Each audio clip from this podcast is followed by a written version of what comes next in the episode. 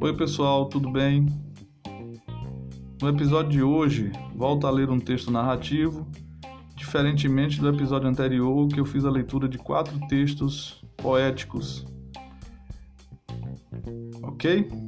Sigamos então nessa leitura de textos literários para enfrentamento da Covid-19.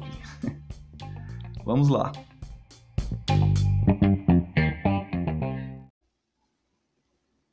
Quando o irmão apareceu na porta do escritório, perguntou: Qual é o drama? E Gervásio, arriando na cadeira: Preciso muito falar contigo. Apanha um cigarro. Fala. Então, já com os olhos cheios de lágrimas, o outro pede. Primeiro fecha a porta. Felipe sente que o irmão está arrasado. Surpreso, levanta-se e passa a chave na porta.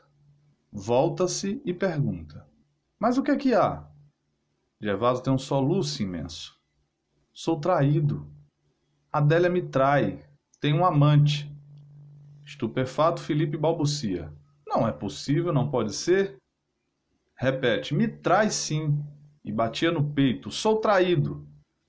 Não acredito. Só vendo. Adélia. A princípio, Felipe pensou num caso de ciúmes doentios. Mas o outro o desiludiu. Mandara seguir a mulher por um detetive particular. E agora sabia de tudo: nome, endereço, dias de encontros, horários. Na véspera, metera-se com o detetive num táxi e lá foram os dois, para a esquina do apartamento do pecado. Viram quando Adélia saltara de outro táxi e entrara no edifício.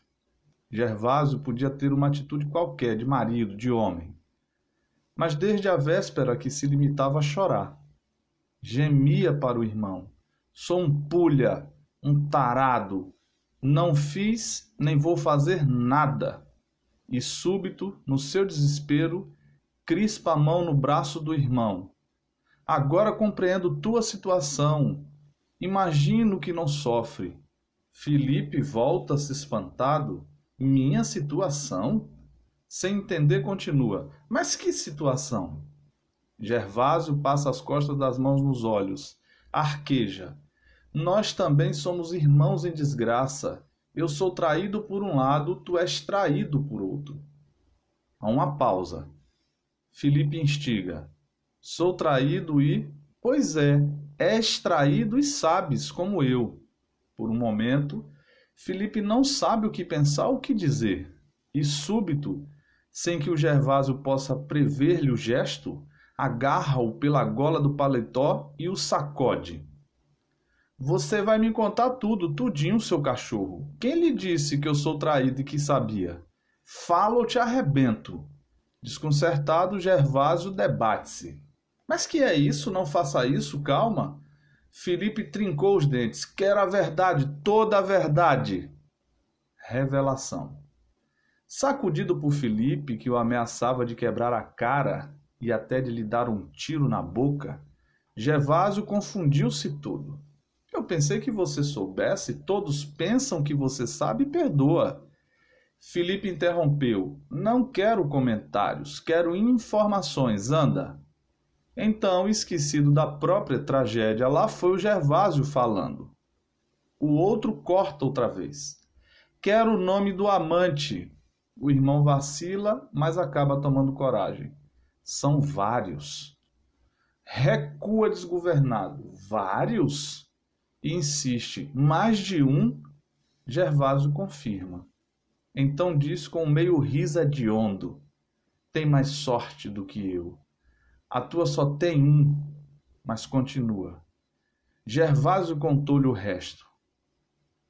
Parentes, amigos, simples conhecidos sabiam de tudo.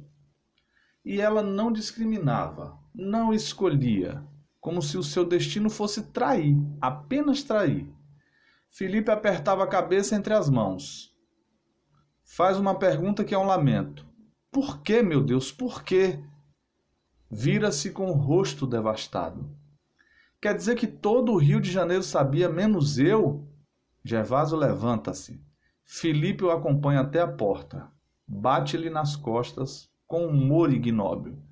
Parabéns, porque a tua só tem um e a minha vários. O choque.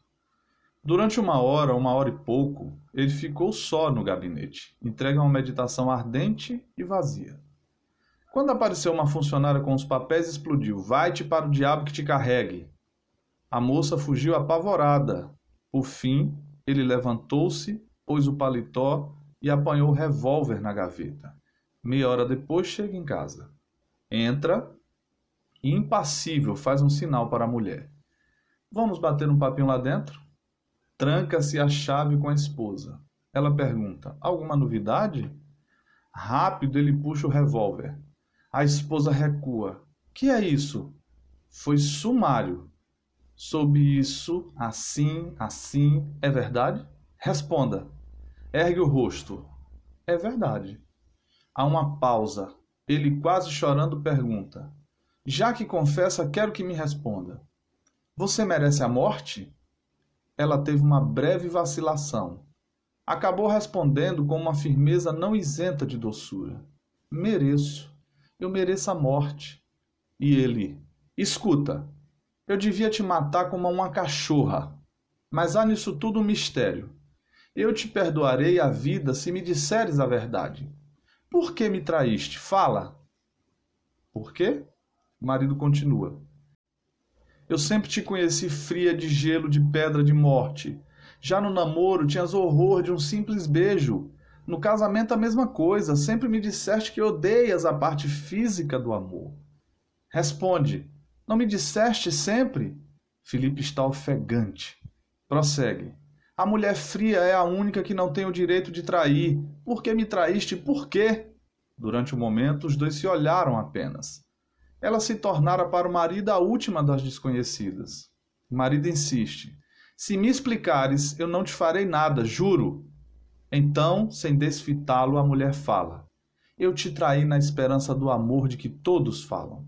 Minhas amigas contavam maravilhas dos seus amores. Eu quis encontrar o meu. E daí encontraste? Ela ficou calada. Finalmente respondeu: Nunca. O desfecho. Sem uma palavra, ele abre a gaveta e guarda lá o revólver. Levanta-se e sai. Imóvel e silenciosa, Vê o marido abrir a porta, atravessar a sala e sair. Então, sozinha, apanha um lápis e um papel e escreve, uma porção de vezes. A mulher que não pode amar também não deve viver.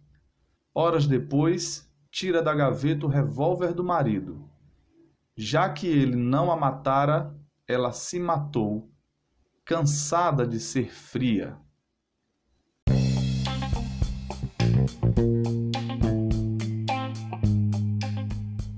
Esse texto é intitulado Cansada de Ser Fria, uma crônica do escritor brasileiro Nelson Rodrigues.